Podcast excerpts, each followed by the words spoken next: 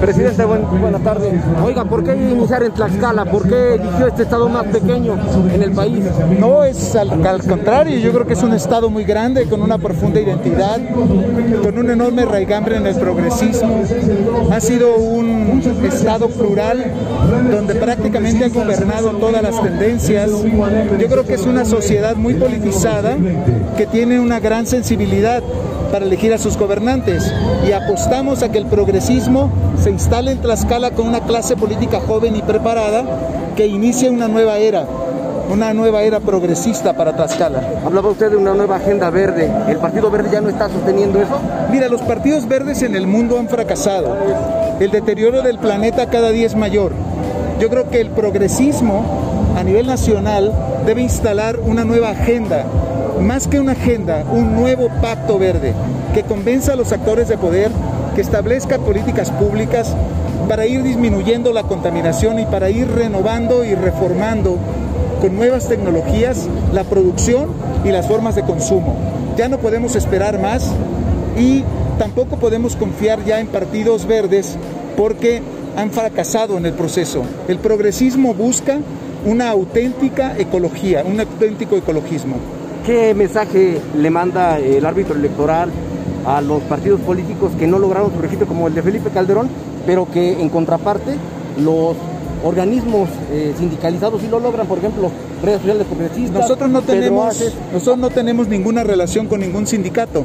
En ese sentido, nosotros somos libres. No podemos arrojar la primera piedra porque ningún sindicato nos ayudó a formar el partido. Nosotros somos una asociación de hombres y mujeres libres que hicimos el partido. Nosotros no tenemos vínculo con ningún sindicato. ¿Cómo será el partido de redes sociales progresistas? ¿No será satélite de, quien está hoy en el poder? Mire, generalmente la política la reducimos a simplismos. Y en política lo más fácil es ser oposición. Y ser oposición implica tener diagnósticos serios, no sentimientos ni frustraciones. Yo creo que para oponerse hay que saber perfectamente a qué se opone uno.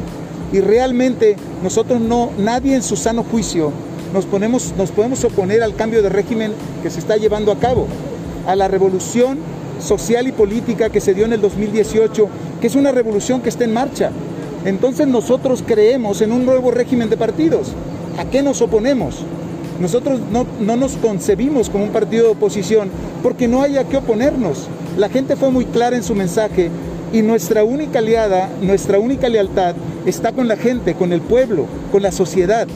En ese sentido, eh, ¿cuándo te puedes oponer? Cuando tus diagnósticos sean claros y sean serios. Porque en un cambio de régimen es muy confuso. Los beneficiarios del nuevo régimen a veces son tibios en defenderlo y los afectados por el cambio de régimen a veces son demasiado poderosos y quieren aglutinarse y poner contra la pared al gobierno. Entonces el pueblo no debemos engañarnos. Los que hacemos política de verdad tenemos que leer con toda claridad cuál es el juego de las élites, cuál es el juego del pueblo y cuál es el juego del gobierno. Entonces nosotros queremos hacer política seria y ser verdaderamente relevantes en el cambio de régimen. Y eso es lo que queremos hacer. Por eso nos definimos como una opción inteligente, no como una, no como una oposición fácil, simple, porque la teoría de amigo-enemigo, aliado-adversario, es demasiado ilógica en el siglo XXI. Le dará a la mujer el lugar que se merece, le dará el poder que necesita la mujer para tener más presencia. Lo menos la mitad de nuestras candidaturas van a ser mujeres y quizá más, porque como lo dije, nosotros somos aliados de las mujeres en todo el país y vamos a defender sus derechos y vamos a buscar que se creen presupuestos y políticas públicas para que dejen de sufrir violencia, acoso y persecución. Con más de 8 mil votos en Tlaxcala, ¿para qué le alcanza eh, inicialmente a las redes sociales progresistas en, en la campaña que ya viene en el 2021? ¿A qué aspiran? Aspiramos al gobierno, aspiramos al poder, no aspiramos al registro. Vamos a lograr el registro con creces, porque traemos una clase política preparada y seria que va a competir por todos los cargos de elección popular. Hace unos meses, última pregunta de mi parte, hace unos meses nos visitó eh, René Fujiwara y ahora vemos a la hija de la maestra del Bester Gordillo. Es inevitable la pregunta, ¿se ha involucrado el Bester Gordillo en este partido? Porque usted declaró antier, queremos el Bester, pero no forma parte de redes sociales. Reitero, la maestra no forma parte de redes sociales progresistas, es familiar nuestro, es un lazo indisoluble, es un lazo de amor además, porque amo a mi familia y nos defendemos, nos queremos y nos cuidamos como todas las familias en México. Pero en redes sociales progresistas los que toman decisiones es la dirigencia, sus órganos de gobierno y sus afiliados y todos aquellos que se involucren en los procesos políticos que cada día son más ciudadanos.